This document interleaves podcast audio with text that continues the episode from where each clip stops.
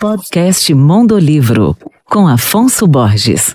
Olá, ouvintes da Alvorada FM. Hoje eu tenho a alegria de apresentar para vocês uma entrevista inédita com o premiado escritor paraense Ayrton Souza.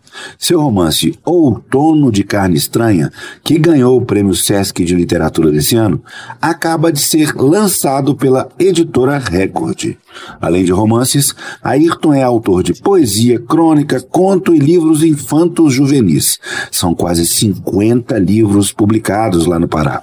nessa entrevista ele contou sobre a sua trajetória na literatura, sua pesquisa sobre a obra do paraense Max Martins, sua atuação como difusor do livro e da leitura no Pará, entre outros assuntos. Ouçam, vocês vão gostar muito do Ayrton. Olá, Ayrton querido, eu gostaria que você começasse contando para os ouvintes da Alvorada FM o que despertou sua paixão pela literatura e como você se tornou escritor. Afonso, meu querido, eu gostaria de começar agradecendo você pelo convite e a sua equipe do Mundo Livre e a todas as pessoas que nos ouvem nesse momento na Rádio Alvorada. É um prazer estar aqui com vocês. Bem, minha relação com a literatura, essa paixão, ela nasce de modo bem emblemático. Eu venho de uma família que é extremamente pobre, analfabeta, e que, nós, que vem de uma relação de processo de migração do Nordeste para o norte do país. Então, a minha relação ela nasce basicamente dessa dessa condição também da pobreza e de um sujeito que enxergou na escola pública uma possibilidade de, de ver a vida transformada através da aprendizagem, do ensino e do acesso à leitura. Então é daí que nasce praticamente a minha relação com a palavra. É na escola e no mundo a qual eu vivi na relação com a pobreza, vendo meus pais analfabetos e as lutas deles para que a gente pudesse ter minimamente, pelo menos, o que comer diariamente em casa. É isso que me desperta inicialmente para o mundo da palavra, para o mundo das literaturas. Como um processo de refúgio, eu passei a, a escrever. Entre os meus 11, 12, 13 anos, eu comecei a escrever em alguns cadernos que eu tinha e, e participar de um mundo imaginário, partindo desse mundo imaginário tentando de algum modo subverter essa condição sócio-histórica a qual nós nos encontrávamos e a partir disso manter uma relação bem intrínseca com a escola, com o mundo da escola e com um acesso ainda muito precário também aos livros que a escola tinha, né? Porque eu estudei na década de 90, então não se tinha um programa mais efetivo de presença de livros nas escolas públicas brasileiras nessa década de 90. Então a minha relação nasce, nasce nesse, surge a partir dessa, desse modelo um pouco precário entre a minha vida e a relação pública com a escola pública brasileira. E a partir daí eu, eu vou aos poucos aprendendo a lidar com, com a palavra e vendo na palavra, na literatura e também na leitura a possibilidade de transformar a minha vida, transformar a minha vida, transformar a vida das pessoas que estão próximo de mim e de algum modo também transformar a vida das pessoas que estão distante de mim, que em resumo seria é, fazer aquilo que o poeta Manuel de Barros fala, né? Fazer um processo de, trans, de transver o mundo, de transver a vida e colocar vários sentimentos nesse mundo, a partir desse, desse processo de transver todo esse processo que envolve vida, mundo e todos nós. Ayrton, você tem mais de 40 livros publicados, inclusive poesia, crônica, conto, romance e literatura infanto-juvenil. Com qual gênero você começou e como você foi migrando para esses outros? É exatamente isso. Hoje são mais de 40 livros publicados, na verdade, quase 50 livros publicados de vários gêneros. Mas o gênero que eu comecei a escrever e a publicar foi a poesia. Eu me imaginava até então seguir uma, uma trajetória ligada à poesia e seria essencialmente poeta, mas eu não consegui.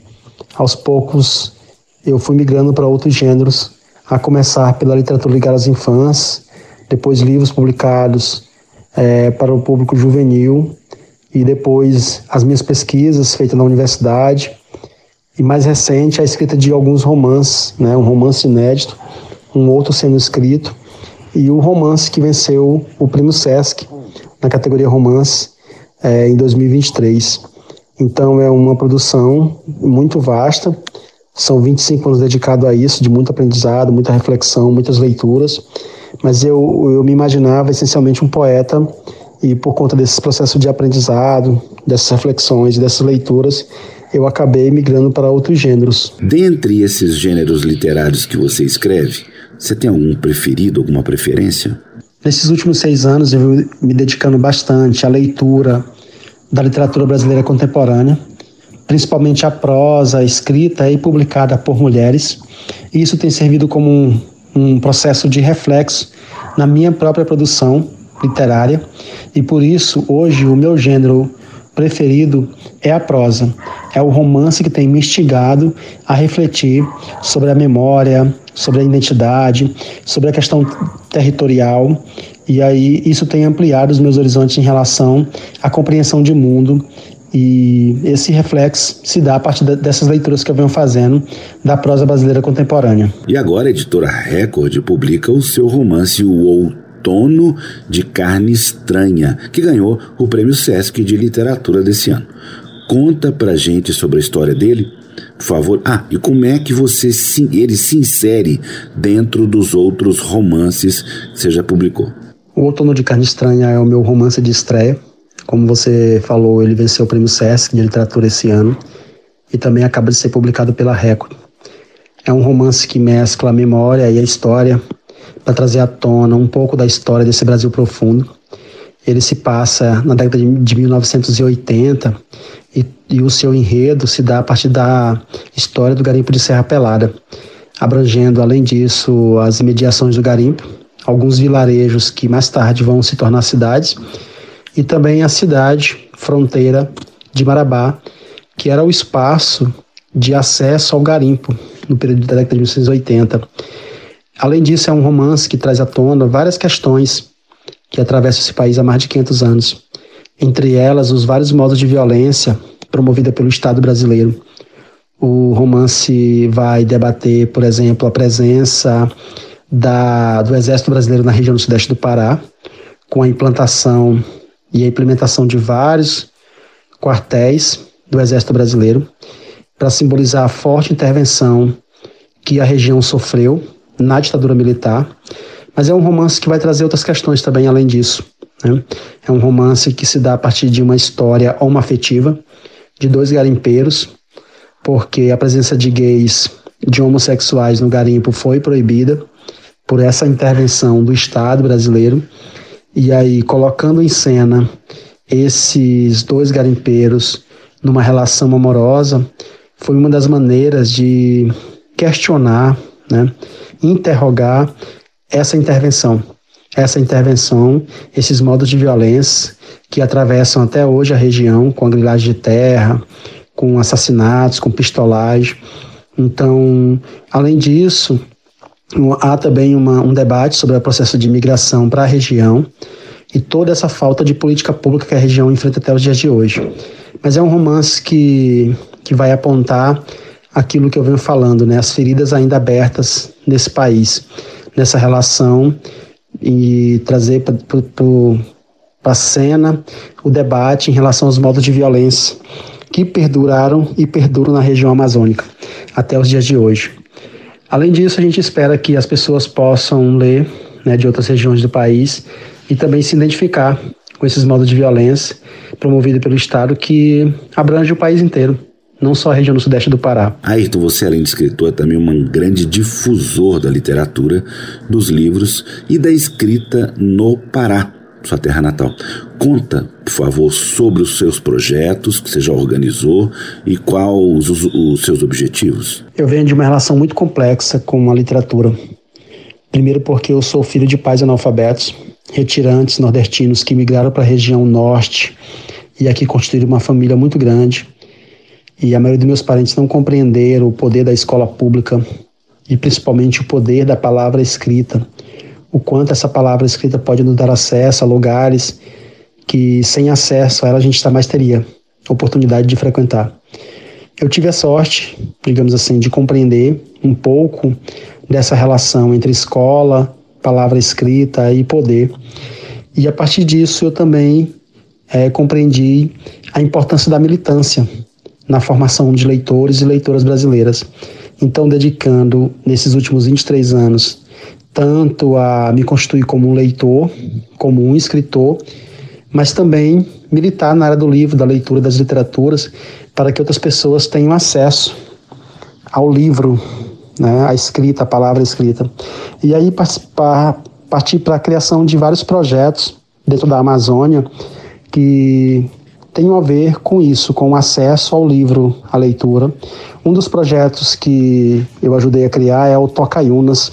É um projeto que a gente conseguiu publicar quase 50 livros de autores independentes e comerciar esse, esses livros bem baratinho, a cinco reais, para que as pessoas pudessem ter acesso à literatura produzida na região do sudeste do Pará.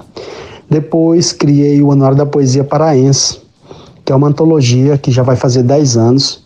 A gente publica nessa antologia os poetas e as poetas nascidas ou residentes no estado do Pará, para traçar aqui um panorama dessa produção literária da região. Além disso, outros projetos foram surgindo como o projeto da sacola literária, que são criados sacolas com livros dentro, e, esses, e essas sacolas são distribuídas para que as pessoas possam levar para suas casas e ler os livros, e depois há uma reunião para trocar as sacolas. Criei também um prêmio literário com a intenção de incentivar a escrita, que é o Prêmio Amazônia de Literatura, com esse intuito de, além de motivar a própria leitura, a, e motivar diretamente também a produção escrita. Então são vários projetos que, que tentam de alguma forma formar um público leitor na Amazônia e que a gente possa contribuir na formação de um país também de leitores e de leitoras. É um, um papel, digamos, político, militante, que eu tive que encarar também além da minha própria produção com a escrita, para tentar reaver todos esses prejuízos que as pessoas têm por não ter acesso à literatura brasileira, ao livro, à leitura e às bibliotecas. Gostaria também que você falasse a respeito da sua pesquisa sobre a obra do paraense Max Martins, que apesar de ter sido um importante poeta do modernismo, é ainda pouquíssimo conhecido. A minha relação com, com Max Martins, ela se dá a partir de vários aspectos. Primeiro, a condição de leitor quando eu me deparei a primeira vez com os poemas do Max, eu tomei um espanto, porque havia ali uma profundidade poética com um trabalho com a linguagem muito diferente do que eu havia visto até então na poesia brasileira. Depois, na condição de escritor, a poesia do Max vai influenciar muito a minha visão enquanto poeta também, a visão de linguagem, a visão de mundo, a relação com a Amazônia. Então, depois disso, a minha relação com o Max também vai se dar de modo tão profunda através da pesquisa. E aí vou fazer uma pesquisa sobre a sua poesia, tentando de algum modo também formar um público leitor para a sua poesia, né? chamar atenção para essa poesia que é tão potente e que, como você diz, precisa muito também voltar a ser líder desse país inteiro, pelo, por tudo aquilo que essa poesia representa dentro da cena literária do país.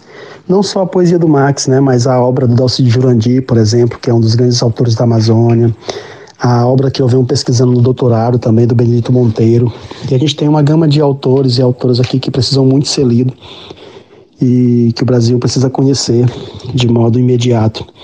Então, com a poesia do Max, eu acabei fazendo uma pesquisa sobre a presença da, da água na poética dele um, e acabou resultando na publicação de um livro que inclusive venceu prêmios Clóvis Meira em 2017, promovido pela Academia Paraense de Letras. E esse livro é intitulado A Fluidez na Poética de Max Martins, um diálogo entre rios, outras águas e imagens poéticas. É a intenção de mostrar o quanto essa poesia é potente para pensarmos as identidades na Amazônia, a territorialidade, a temporalidade amazônica. Né? Então, o Max Martins é esse poeta que acabou me tocando profundamente em relação à minha condição de leitor, de escritor e também de pesquisador. Por fim, quais são seus novos projetos? Eu, nesse momento, eu estou envolvido em vários projetos, né, mas basicamente projetos de escrita. E os principais são a minha tese de doutorado.